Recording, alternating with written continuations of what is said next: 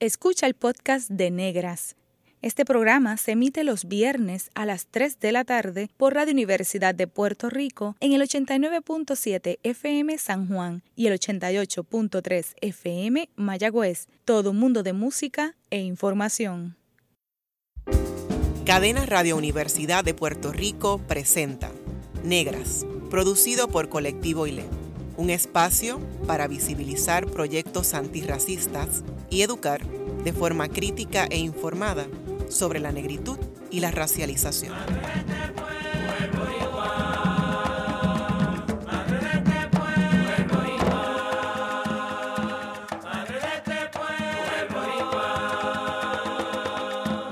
Saludos a toda la radioaudiencia que nos escucha a través de cadena Radio Universidad de Puerto Rico. En esta edición de Negras les saludan Mariluz Franco Ortiz y Judith Conde Pacheco. Para hablar sobre espiritualidades descolonizadoras y negritud, nos acompañan la reverenda Carmen Margarita Sánchez de León y la doctora Maricel Mena López. Bienvenidas a Negras. Gracias. Muchas gracias. Seguro. Aquí eh, las quiero presentar con una breve biografía de ambas. Para comenzar con Carmen Margarita Sánchez de León o Margarita, como cariñosamente la conocemos. Es puertorriqueña, ministra ordenada de la Fraternidad Universal de Iglesias de la Comunidad Metropolitana y profesora de la Comunidad Teológica de México. Anteriormente fungió como coordinadora general del Movimiento Ecuménico Nacional de Puerto Rico, MEMPRI, y de Amnistía Internacional de Puerto Rico. Y sus temas de interés incluyen teología queer, teologías feministas y derechos humanos.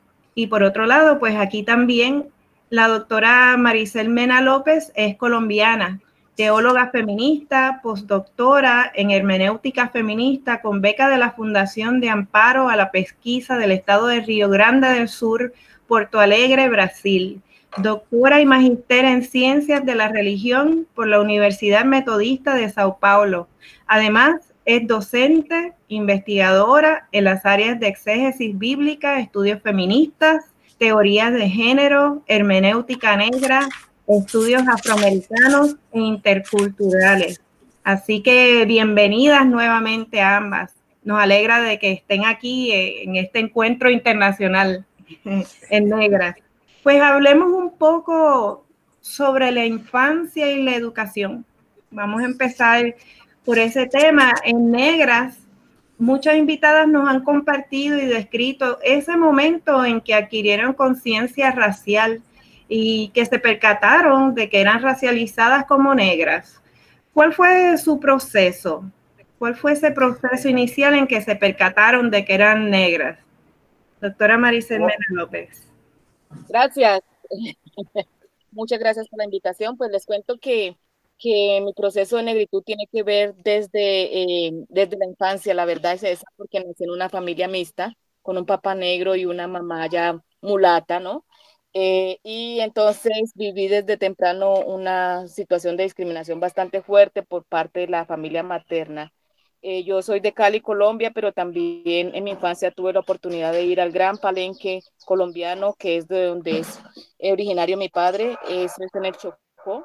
Eh, y entonces allá fue que eh, ese, ese tránsito entre la ciudad y el campo y de estar justamente en ese gran quilombo marcaron realmente eh, mis, mis búsquedas teológicas y mi opción fundamental específicamente por las mujeres y por las comunidades negras. Y digo específicamente por las mujeres porque en el seno de una familia como la que tuve, donde nosotros experimentamos realmente un patriarcado bastante fuerte, eh, de los varones, ¿no? Mi papá tuvo varias compañeras sentimentales y eso justamente hizo con que yo eh, sintiera desde pequeña ese, ese deseo de optar por la situación y por la realidad también de esas de las mujeres negras también y de nuestros afectos a veces tan malsanos.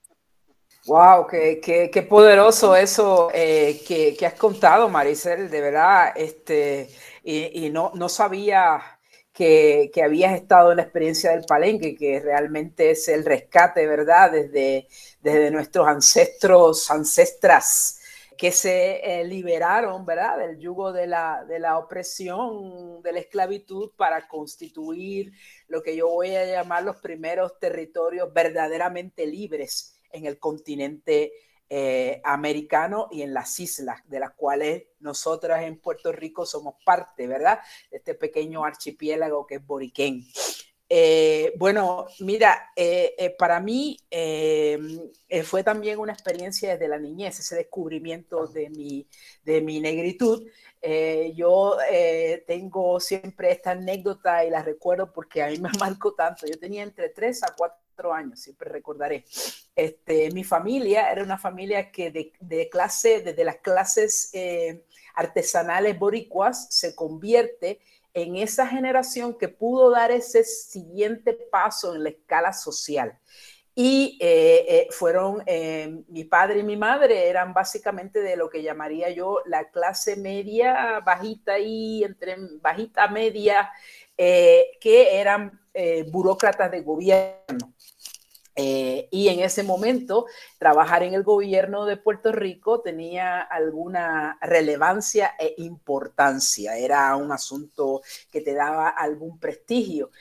Eh, y que te aseguraba un salario ahí más o menos estable y seguro. Ya eso ha cambiado, ¿verdad?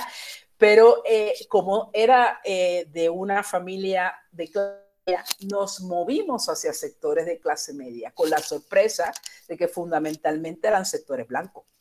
Así que yo era normalmente la única negrita del solar, para decirlo claramente. la única negrita del solar trajo muchísimas consecuencias porque pasó por, por eh, lo que llaman hoy bullying, eh, por señalamiento, por burlas, por eh, agresiones, agresiones, yo recuerdo eh, de agresiones físicas, en un espacio en donde nuevamente yo miraba y era la excepción de la regla todo el tiempo. Entonces, ese, ese proceso que nos, nos cuenta Maricel, ese de vernos como que, eh, como en un grupo de palenque de mayoría, pues yo lo vivía cuando iba para el pueblo de mi mamá, Yabucoa, al este de la isla, en donde allí éramos la mayoría, éramos negritos, negritas. Pero en mi diario vivir, yo vivía con una minoría que era hostigada. Y esa es mi experiencia de la niña. Mira, mira. Seguro.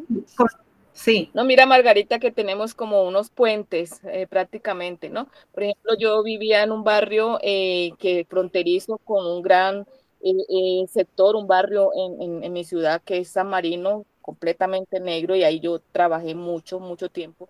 De ahí fue mi conciencia fuerte porque encontré dónde, pero donde yo vivía en, el, en la cuadra donde yo vivía solamente habíamos dos familias negras.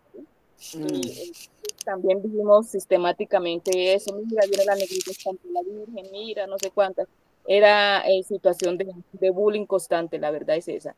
Y a eso se, se, se, suma no solamente en mi caso la cuestión de racismo, sino también se suma eh, la cuestión de las mal llamadas deficiencias, ¿no? Porque también nací con un problema eh, de congénito, entonces mi infancia fue, fue, fue dura, fue en sillas de ruedas, en muleta, entonces la discriminación sistemática no era solamente por la negritud.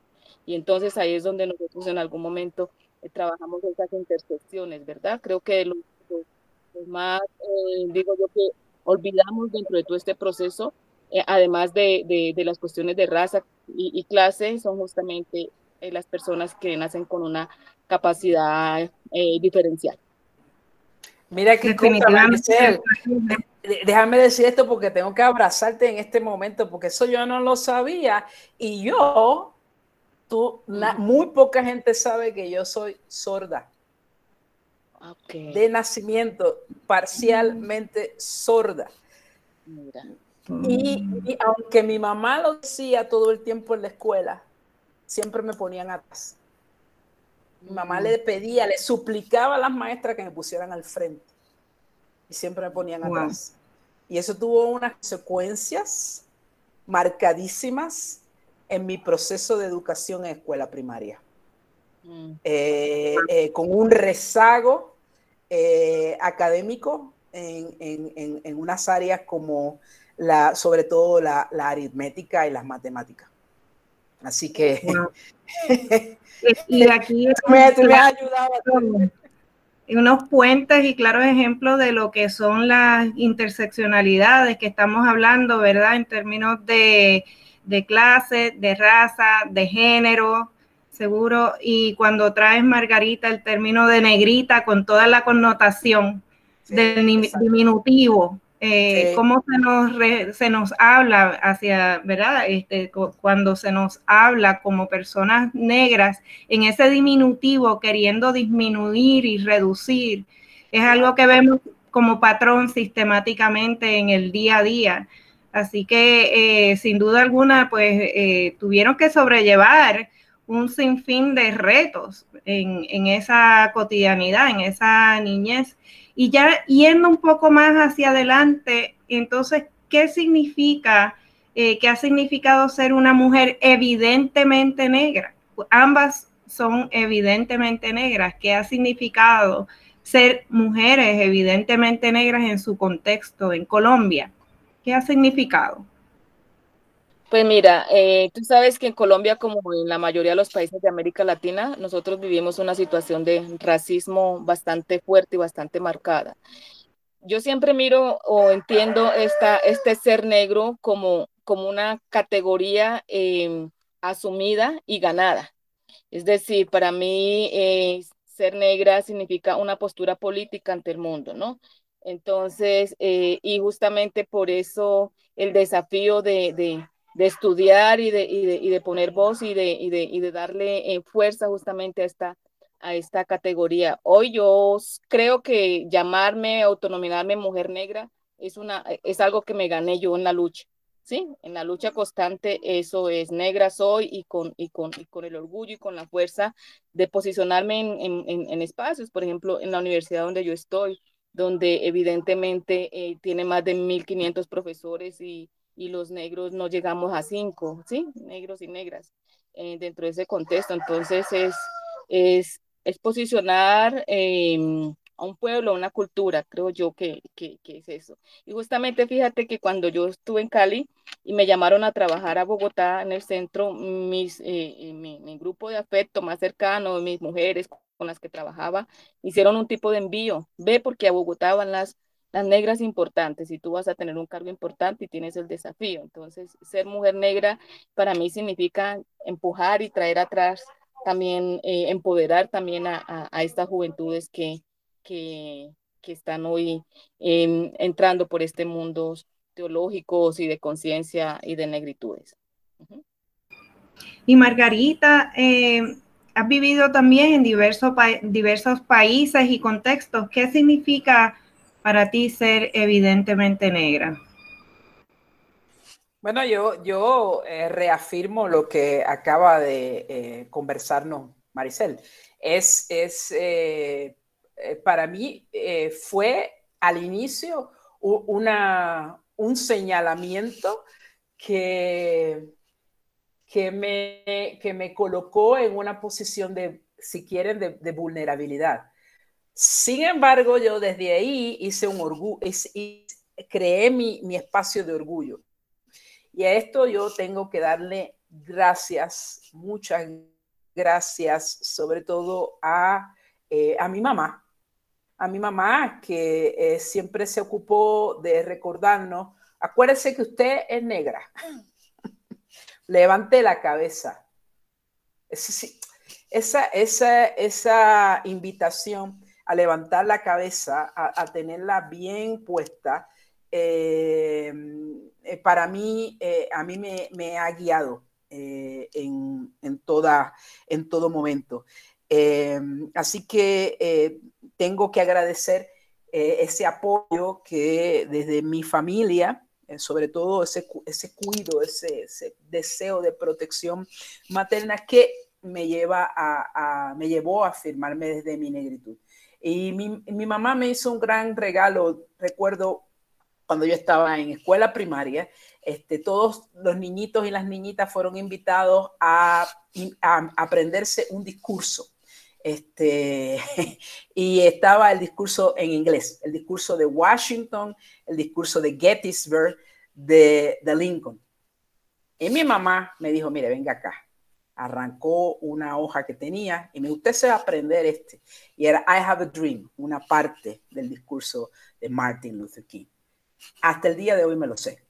Entonces, eso me ha acompañado eh, a, lo largo de, de, mi vida, siempre eh, en los lugares que he vivido. y eh, imagino que también es la misma experiencia de Maricel, que estuvo estudiando en, en Brasil. Siempre hemos sentido ese, esa, esa, ese racismo donde quiera eh, que vamos. Londres es una ciudad muy diversa, pero sumamente racista, en donde las agresiones físicas contra evidentemente negras son altas y preocupantes.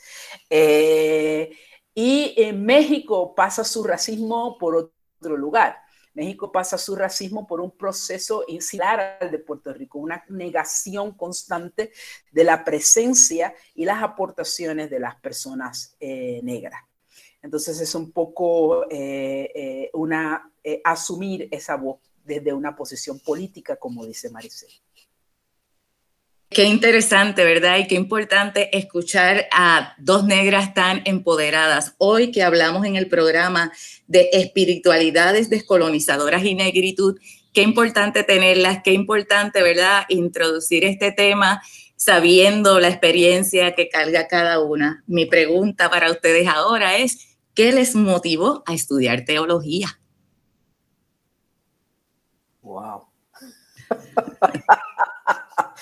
tremendo, tremendo. Es, eh, yo, yo, yo no sé, eh, eh, Maricel, yo, yo por lo menos me crié, yo soy producto raro en un país que al momento de yo ser niña era fundamentalmente católico. Yo soy producto de tercera generación protestante. Eso es una minoría dentro de una minoría dentro de una minoría. pero yo nací en la iglesia nací en la iglesia de, mi mamá, que era la iglesia evangélica unida. Em, y em, yo desde ahí, desde, desde, el seno materno, desde toda esa cosa de mi familia, tenía un gran amor por, por, por, la teología. Y era una de estas niñas en la escuela bíblica que daba mucho problema, mucho problema. Porque yo todavía me recuerdo eh, diciéndole, a, mis profesores, nada, ya no creo mucho en esto que me estás contando. Así, que yo creo que mi deseo de estar en la teología pautó por un preguntarme y un encontrarme. Fue una búsqueda egoísta. encontrarme. Eh, para mí, eh, para mí también fue un encontrar, porque como les dije yo, yo soy de, en un seno de una familia católica eh, bastante fuerte, pero a mí me tocaron mis búsquedas espirituales tuvieron que ver con la, con la, con, vivir durante cinco años en el Gran Quilombo, el Gran mm, Quilombo de Colombia, que es allá donde les digo, en el Chocó, en la capital, en Quibdó, eh, en, el estar dentro de ese escenario y de participar de las festividades religiosas, ¿no? Y al, hacer ese tránsito del, del, campo para la ciudad, encontrarme con, el, con, el, con la rigidez justamente de estos, eh, eh, de esta iglesia católica tan fuerte, ¿no? Entonces, creo que de allí eso marcó mucho y además me marcó que yo también soy heredera de los cristianos por el, por el socialismo, de toda esta tendencia en América Latina, eh, hija de Teología de la Liberación, hija de, la lectura popular de la Biblia, porque trabajamos con comunidades de base en, en, en el barrio San Marino, que, eh, que les digo yo, 99% afro. Yo llego a trabajar en ese barrio en una biblioteca popular y cuando llego los niños negros se asomaban por la ventana y decían, ay, sí, la escuela también es para los negros. ¿sí? Para que ustedes miren lo diminuto. Entonces, eh, eh, y justamente allí trabajando con las mujeres y haciendo lectura popular de la Biblia fue que ahí llegó entonces mi opción fundamental por, la teología, ¿no? Incluso la pregunta que yo le dije al padre, mi pregunta teológica es la siguiente, ¿es posible ser negra y cristiana? Eh, el padre soltó la carcajada y me dijo, oye, mente, es que Cristo es para todo el mundo, no hay excepción de personas, Entonces yo le dije, pero entonces el amor de Cristo eh, tiene sus diferentes medidas.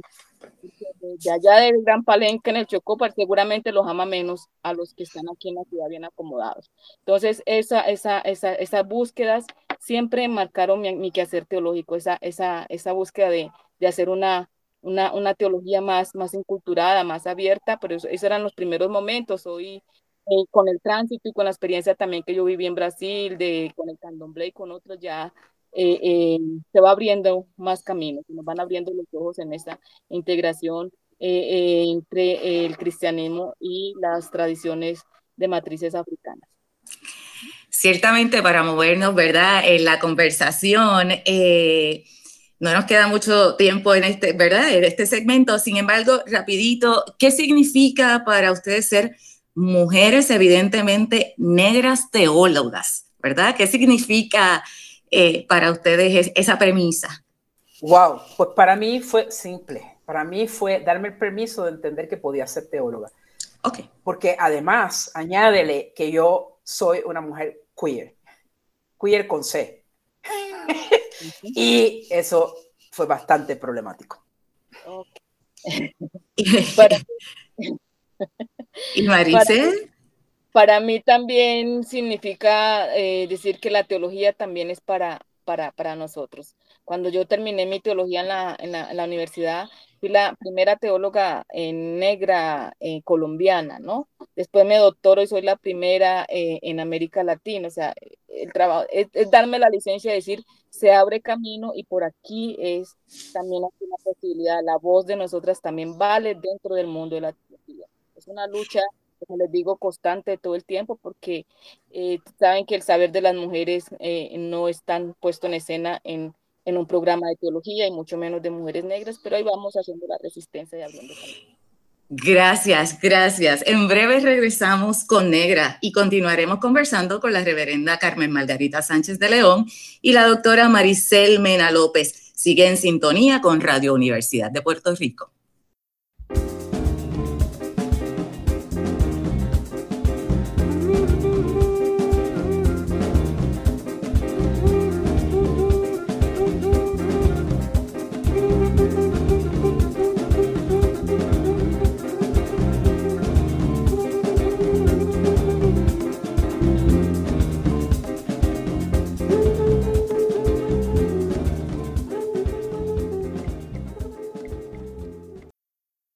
Está escuchando el podcast de Negras. Este programa se emite los viernes a las 3 de la tarde por Radio Universidad de Puerto Rico en el 89.7 FM San Juan y el 88.3 FM Mayagüez.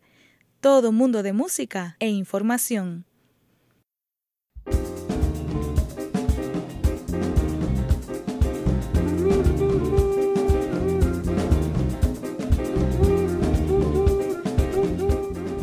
Usted está escuchando Negras inspiradas en la grandeza de nuestras ancestras. Les hablan Mariluz Franco Ortiz y Judith Conde Pacheco. Hoy hablamos sobre espiritualidades descolonizadoras y negritud con la reverenda Carmen Margarita Sánchez de León y la doctora Maricel Mena López.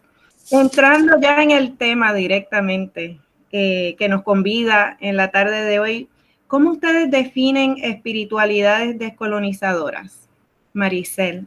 Para mí em, es justamente, mm, no sé ni cómo definirla, porque dentro de toda la apuesta, eh, no solamente conceptual, teórica, de forma de vida, lo que nosotros pensamos con esto de colonial es decir, oye, hay una matriz, hay un centro, hay una teología netamente blanca, colonizadora, occidental. Eh, nosotros hemos trabajado mucho, nosotras, nosotros en América Latina, justamente por hacer una, una teología con rostro negro, con rostro de mujer negra. Entonces, para mí, el, el, la, la, la, decolonialidad es una crítica, la misma, el, la misma postura justamente nuestra y nuestras opciones teológicas que van en contravía justamente de, de, de, de eso que nos han enseñado y esas raíces eh, tan tan fuertemente occidentalizadas. Entonces, eso para mí es la apuesta descolonizadora, que tiene que ver con nuestra historia de vida, tiene que ver con nuestra experiencia de colonias, tiene que ver justamente con eh, eh, toda esa resistencia que nosotros hemos hecho eh,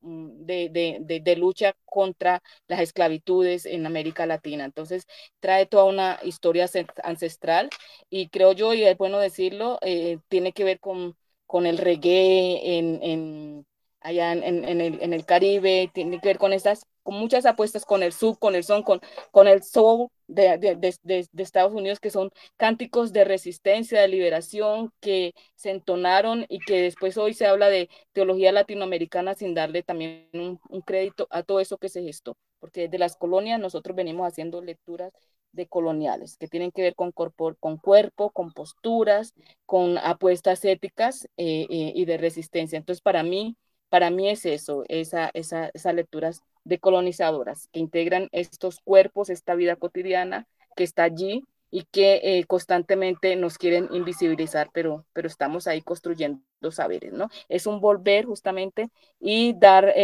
sentido y devolver patente a tradiciones ancestrales nuestras, tan enraizadas y, metidas también dentro de la tradición judaico-cristiana, que es justamente lo que yo trabajo, la descolonización de la Biblia, eh, teniendo en cuenta que la Biblia se da en ese contexto afroasiático y reconociendo todo el aporte y el legado también de nuestros pueblos africanos ancestrales, ¿no? Entonces, volver, espiritualidad tiene que ver con volver a la fuente, volver a la historia antigua y, posicionarnos y entrar justamente en estas apuestas liberadoras y también interseccionales. Una nueva mirada, ¿no? Una mirada eh, contextualizadora y desde el marco de la justicia social, definitivamente. Así que, Margarita, ¿cómo lo defines? ¿Cómo bueno, yo lo, seguiría, yo lo seguiría por, por la línea que ustedes han planteado. Eh, se trata de una resistencia, una resistencia con el propósito de transformar de la manera en que nos han construido. Porque, como dice muy bien Maricel, tenemos que reconocer eh, eh, con mucho amor eh, dentro del cristianismo, que el cristianismo fue parte de un proyecto colonizador, fue parte del proyecto que nos racializó, fue parte del proyecto que construyó la manera en que tenemos que entendernos desde la perspectiva de nuestras masculinidades y nuestras feminidades. Es un proyecto que construye una visión específica de masculinidad y una visión específica de feminidad, de ser mujer, eh, no en plural, pero en singular. Entonces, ese elemento de hacernos olvidar esa diversidad que en realidad fuimos y somos los pueblos negros, que no, es, no somos pueblos homogéneos, ese, ese eh, hacernos olvidar la diversidad de género eh, fue parte del proyecto intencional de la el cristianismo impuesto en América Latina, en Abya y el Caribe. Y en el caso de Puerto Rico nos pasa dos veces, porque nos pasa con el proceso de colonización en España y posteriormente con un proceso de colonización por parte de los Estados Unidos que tuvo una agenda clarísima de hacernos olvidar nuestra historia de resistencia, fundamentalmente la de resistencia, y con un proyecto de parte de las clases élites de emblanquecer el país intencionalmente. Eso fue un proyecto claro e intencional que vino desde en las iglesias eh, tanto católicas como protestantes. Entonces es un poco torcer, torcer eso y entonces ir y mirar. Y Maricela lo ha dicho genialmente. Mirarlo a través de aquello que no reconocemos como académico, de aquello que no reconocemos como cristiano. Vamos para el reggae, vamos, vamos para el hip hop, vamos para los blues, vamos para el jazz, vamos, vamos para la bomba tan negada Puerto Rico. Ahí hay una sabiduría, ahí hay unos testimonios que requieren ser rescatados y que en el caso de Maricel, un trabajo de reflexión de mirar la teología que desde ahí se generó. Así que eso es un proceso de descolonización. Wow, qué poderosa, de verdad. Em, son unas acepciones que eh, realmente es una invitación poderosa a remirar eh, pues lo que se está haciendo desde las entrañas de, los espacios religiosos, pero más allá de eso, un llamado a remirar la espiritualidad, ¿verdad? Y reconocer y validar lo que está ahí, lo que ha estado ahí. Eh, Maricel, en tu artículo titulado Teología Negra de Liberación, haces un inventario histórico por los diversos periodos de elaboración teológica negra hasta presentar las tendencias o tipos de teología que se desarrollan hoy en el continente latinoamericano y caribeño. ¿Cómo nace la teología afronegra en América Latina y el Caribe? Gracias, constantemente lo he dicho, mm, herederos y formados dentro del seno de la teología de la, de la liberación, pues nos dimos cuenta que era una teología que tocaba solamente al pobre como sujeto y dentro del pobre como sujeto, pues eh, también está la, la, categoría raza, justamente nosotros no nos sentíamos como identificados y ahí comenzamos entonces a elaborar una, una discusión teológica en la década de los 60, 70, eh, un poco más eh, desde la realidad. Obviamente en estos primeros pasos de este movimiento era liderado por, por hombres, sacerdotes, poco a poco las mujeres fuimos entrando en la danza, eh, eh, participando siempre muy poquitas en medio de, de, muchos varones, pero pensando justamente sistemáticamente esto, cómo hacerle. Y justamente en uno de los métodos que yo hablo ahí, justamente ese de, identificación, donde miramos el clamor del pueblo de Israel y el clamor de, los, mm, de, los, de nosotros acá en la experiencia de la diáspora.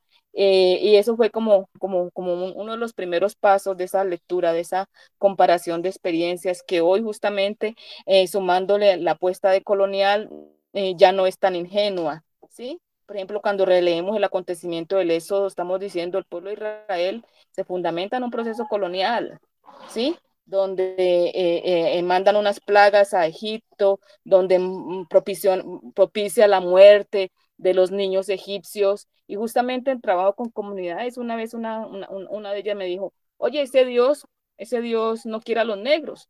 ¿Cómo así? Entonces, claro, cuando leemos desde esa perspectiva, ella me dijo, no, imagínate el aguas, las aguas, el daño ecoambiental, las mujeres africanas, porque esa es África.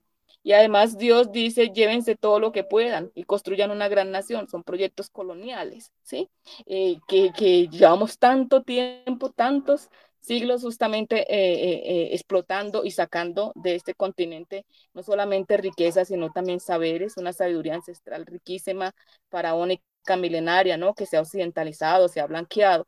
Entonces, leer y mirar esta perspectiva pues se ha convertido como un base y fundamento también de, de una lectura que quiere em, devolverle la patente a nuestros pueblos, por un lado, y que quiere justamente eh, reconocerse, posicionarse y tener voz propia más allá de eh, lo que siempre nos han dicho que es el mundo de esa teología, ¿no? Y ahí Margarita muy bien lo decía, ¿no? Cómo integramos desde la cotidianidad otras corporidades, otros saberes, otros seres. Y ahí a eso le apostamos y en eso creemos, ¿no? En esta teología. Y otra cosita para decir, ¿no? Que yo presento unos métodos, pero el tiempo para nosotros no es lineal ni acrítico, ¿no? Entonces son unos pasos de la entrada en una, en una danza hermenéutica que hemos apostado y que seguimos apostando desde América Latina. Con tropiezos, con dificultades, pero también eh, con esas ganas de que no caiga como la fe y la esperanza en medio de esto, ¿no? Del mismo texto dice el Evangelio no puede ser real en un contexto de marginación, sexismo y silenciamiento de las mujeres en las sociedades. En cuanto a género, ambas han abordado el tema de teología feminista negra. Para ustedes, ¿a qué se refiere, verdad? Y, la doctora Maricel Mena lo trabaja. ¿A qué se refiere por este término? ¿Ha evolucionado el tratamiento del tema de los roles de género y racismo en la iglesia? No sé si Margarita habla hay un poquito desde tu experiencia como... Sí, bueno, yo lo que, lo que tengo que decir, Maricel, es, un reconocimiento, un quitarme eh, el pañuelo y el sombrero, como quiera, eh, ante el trabajo maravilloso que se ha hecho en Brasil y en Colombia. Eh, y, y señalo esto porque un poco a mí me parece que wow, voy a ser un poco crítica aquí con el contexto nuestro en Puerto Rico. Yo creo que en Puerto Rico hemos sido tímidas en articular una teología negra puertorriqueña hemos articulado y hemos hablado de una pastoral descolonizadora. Pero esa pastoral descolonizadora que se articuló en espacios como el Movimiento Ecuménico Nacional, del cual yo fui parte, tengo que decir que fue una pastoral descolonizadora asexuada, es decir, eh, donde el tema de eh, la sexualidad y el género casi siempre quedó trunca y se entendió incluso muchas veces como un problema. Y además, en el caso particular de Puerto Rico, eh, sobre todo, no, no voy a hablar de los sectores católicos, pero sobre todo en los sectores protestantes, un terror a las matrices africanas, a las espiritualidades africanas, porque fueron sistemáticamente eh, eh, y han sido sistemáticamente demonizadas. Así que hay muy poco diálogo en el caso de Puerto Rico con esa, esas matrices, con, esa espiritualidad. Creo que todavía sigue siendo un trabajo para eh, eh, teólogas negras, y me cae acá responsabilidad, mea culpa, mea culpa, eh, hacer una, un trabajo más sistemático con respecto a esto. Y entonces tenemos que mirar hacia ustedes, Maricel, este, eh, lo que están haciendo en Colombia, lo que se está haciendo en Brasil y eh, eh, quizás algunos intentos fuera de la iglesia en Cuba, porque también ese proceso de demonización de las espiritualidades de matriz africana ha sido muy fuerte. Quizás nuestra única colega trabajando eso es Clara Luz Ajo, por ejemplo. Este, eh, ahí en Puerto Rico tenemos mucha tarea que hacer eh, en ese proceso. Ya vemos, ¿verdad? Margarita, eh, ciertamente es verdad, nos está exponiendo ya algunos retos, mitos en relación a las espiritualidades, el género y la negritud. Para ambas, ¿dónde estamos? ¿Qué es lo próximo? Yo no sé, yo miro con, con cierto temor porque creo que hemos eh, retrocedido mucho, ¿no? En el sentido de, esos fundamentalismos bíblico-teológicos están a la orden del día en toda América Latina. Entonces, estamos experimentando tipo casa de bruja en torno a la ideología de género y justamente con esto son los trabajos que se hacen eh, desde, la, desde las religiones ancestrales. Obviamente somos las principales brujas. Entonces creo que hay un, hay un retroceso bastante fuerte. ¿Qué viene por delante? Seguir resistiendo y seguir apostándole, ¿no? Eh, hay muchos mitos y muchos fantasmas en torno a, al politeísmo eh, en, estas construcciones religiosas. Yo sigo apostándole al diálogo, a la posibilidad, a la salida de, de, de consensos, de que no hay una sola manera de mirar. Nosotros somos pueblos muy espirituales eh, eh, y tenemos muchas eh, líneas que, que, nos pueden unir más que lo que nos pueden separar. Entonces yo creo que un trabajo constante seguir intentando no verlo como demonio, dialogando. Hay en Brasil cantidad de obras em, desde la sociología, desde la antropología, que enriquecen y que nos ayudan justamente a, entrar un poco en estas en estas sociedades, en estos círculos, que nosotros podríamos dialogar mucho más interdisciplinarmente, desmitificando, es que el problema es con la teología y con la religión, ¿no? Que a veces somos tan cerrados y hacemos un mundo tan pequeñito para nosotros donde no hay cabida para nadie más. Entonces, el desafío es seguirle apostando a estas a estos, a estos diálogos eh, recíprocos, a estos aprendizajes de nuestras eh, mamás, eh, ancestras eh, del otro lado también de África. Creo que esos diálogos son necesarios. Margarita, ¿algo más que quieras eh, añadir? Yo solamente pongo acento en lo que dijo Maricel. Estamos en un momento muy difícil, donde estos fundamentalismos religiosos y políticos están cada vez más criminalizando, cada vez más encerrando toda una manera diversa de ver el mundo. Entonces es sobre eso, ese es el reto, eso es sobre lo que tenemos que trabajar, sobre toda esa, ese, mm, esos fundamentalismos que han copado para dejarlo bien claro también a las comunidades negras. Hoy en día eh, eh, está vertido sobre las comunidades negras y nos llevan a afirmar que no tiene ningún valor aquello de nuestros ancestros. y a mirar un, cristianismo eh, fundamentalmente colonial. Entonces es, un, trabajo muy eh, difícil el que nos espera, pero yo estoy apostando a esto que estamos haciendo aquí, a la puente, a puentear, a puentear entre nosotros. En la medida que continuemos puenteando, pues podemos hacer lo que dice el, refrán e, etíope muchas telarañas contienen al león.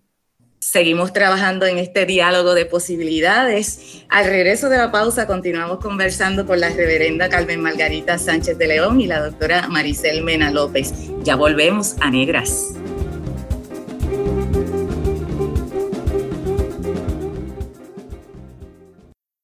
Está escuchando el podcast de Negras. Este programa se emite los viernes a las 3 de la tarde por Radio Universidad de Puerto Rico en el 89.7 FM San Juan y el 88.3 FM Mayagüez. Todo mundo de música e información.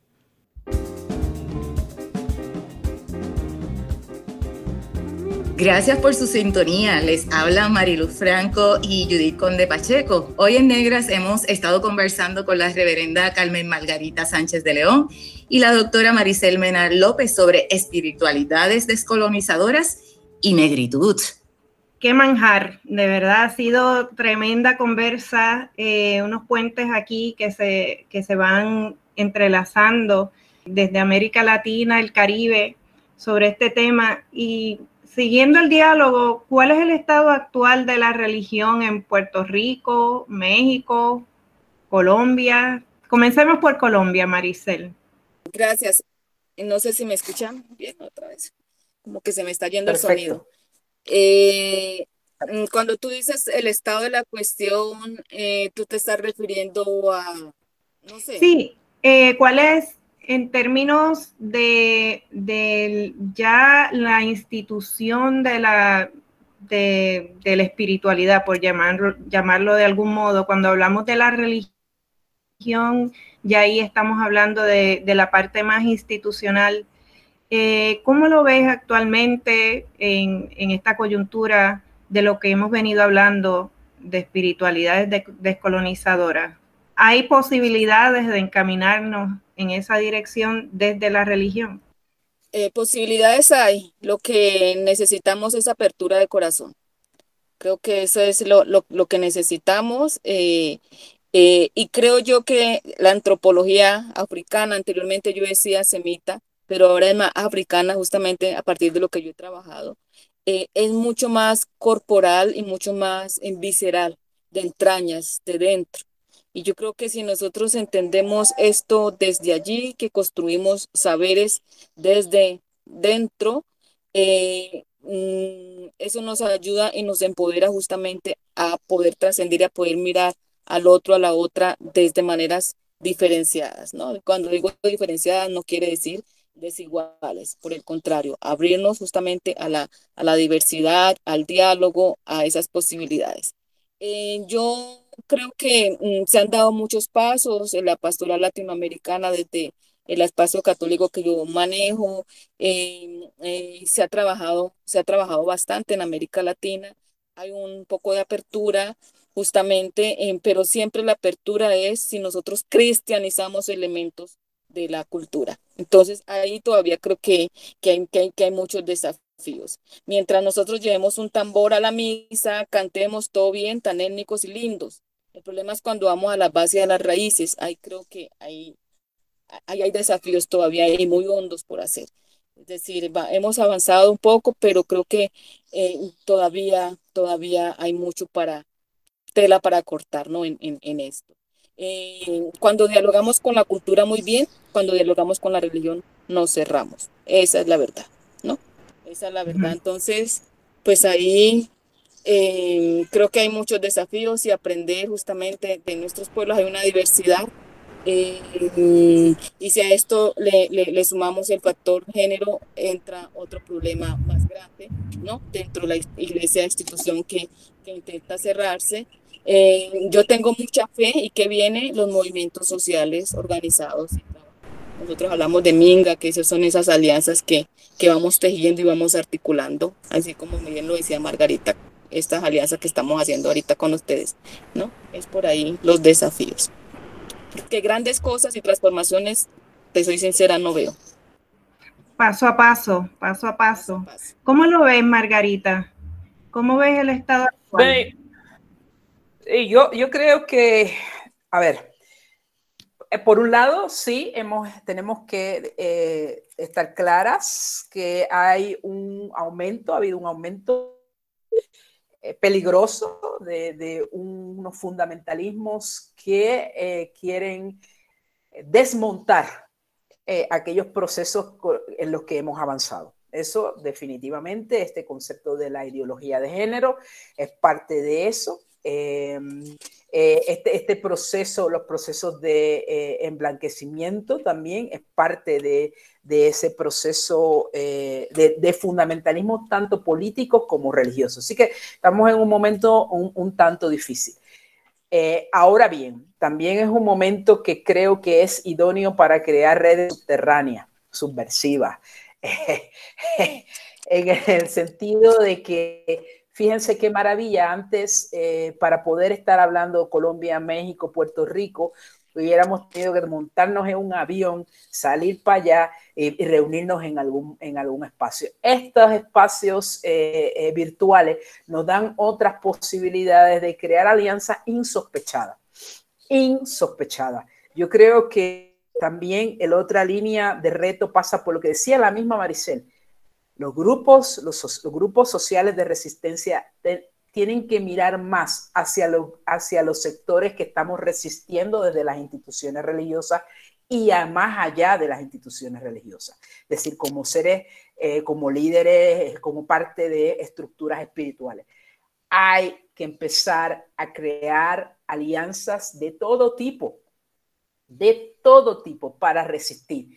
Es bueno mencionar que dentro de los sectores fundamentalistas y políticos, ha fundamentalistas políticos, ha habido alianzas increíblemente que no podíamos sospechar.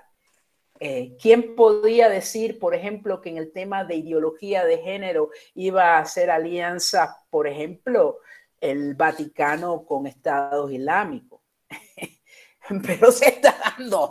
Entonces, ¿por qué nosotros no podemos eh, eh, crear nuestras alianzas eh, amplias y poderosas. Y lo otro, como decía Maricel, es colocar la cuerpa en el centro de nuestros procesos, desde donde nos sentimos eh, para rescatar saberes que subviertan eh, lo que estamos, estamos viviendo. Y el otro, mira, vamos a colocar el caldero ahí. El caldero es donde hacemos el sancocho eh, Maricel, yo no sé si ustedes tienen sancocho, pero el sancocho eh, eh, afro-puertorriqueño le pone ahí el, el, el, el puerco.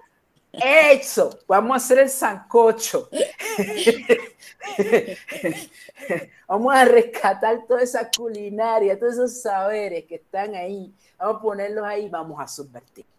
Qué rico que estás trayendo esto, porque precisamente ese es uno de los de los eh, trabajos que tenemos desde el colectivo ILE, el Junte de Saberes o los calderos de ideas, que es precisamente donde vamos confabulando y entretejiendo eh, agendas comunitarias desde esta óptica antirracista y precisamente eso es lo que eh, de lo que hablamos de en esos calderos de ideas. Siguiendo con esta línea precisamente que estás trayendo, Margarita, en tu artículo titulado Los múltiples cuerpos de Jesús, planteas algunos cuestionamientos teológicos que invitan a una reflexión bien profunda.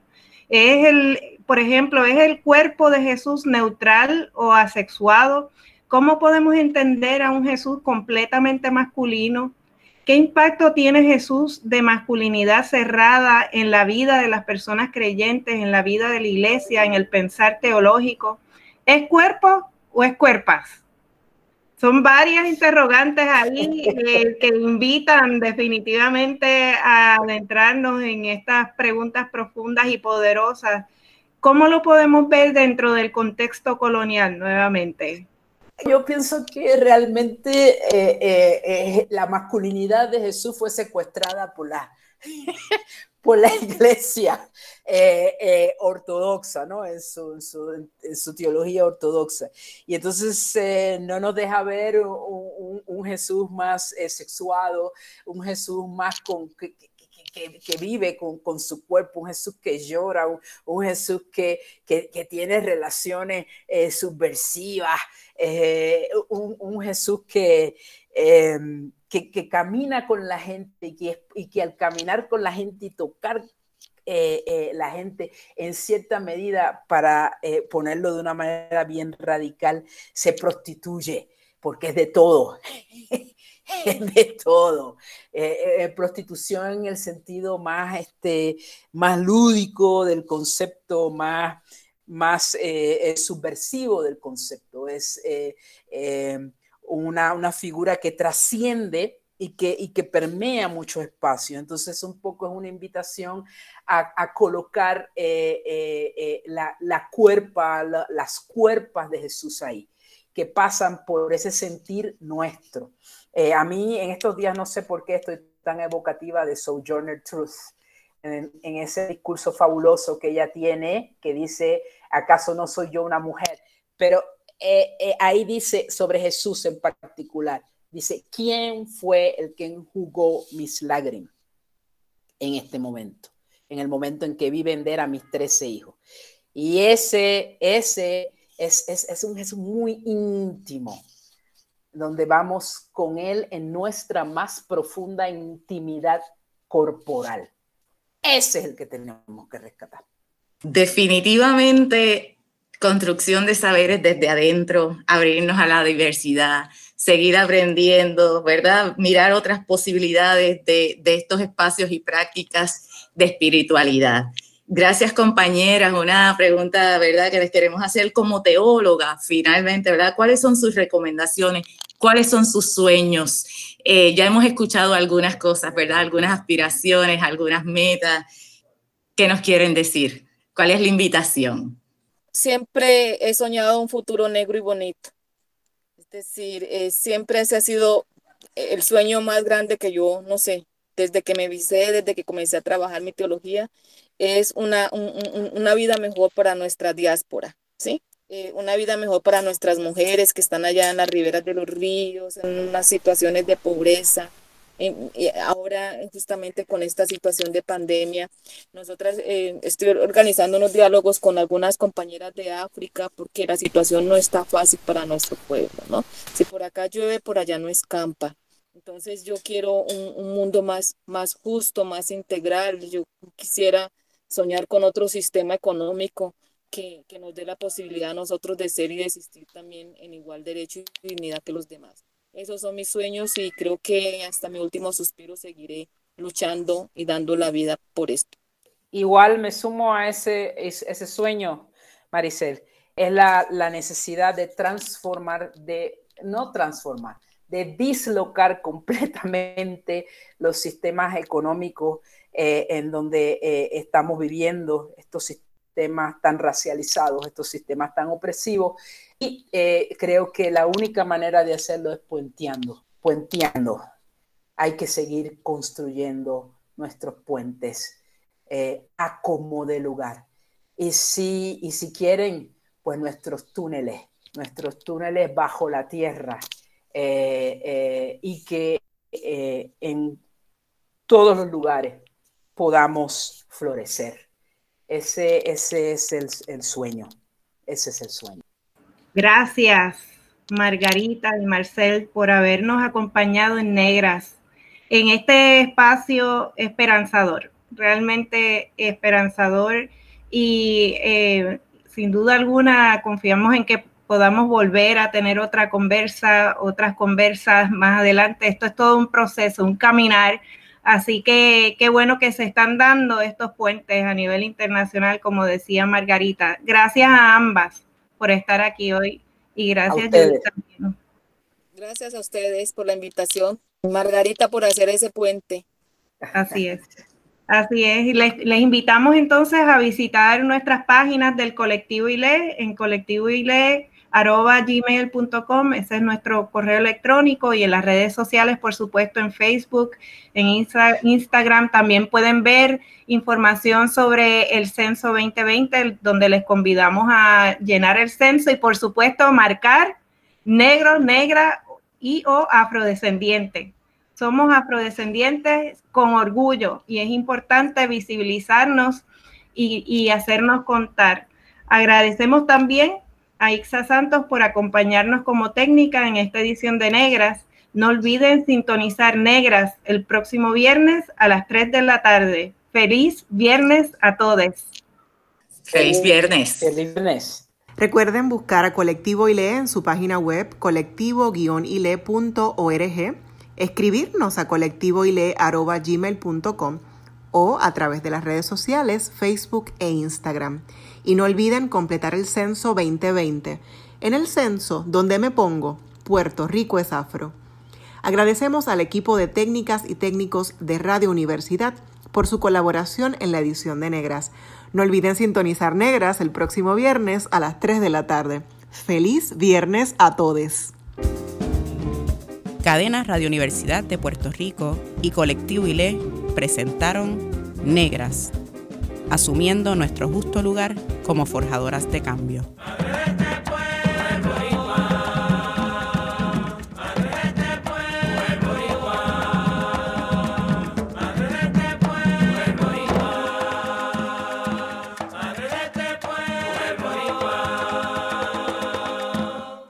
Acaba de escuchar el podcast de Negras. Le invitamos a que nos sintonice los viernes a las 3 de la tarde por Radio Universidad de Puerto Rico en el 89.7 FM San Juan y el 88.3 FM Mayagüez. Todo un mundo de música e información.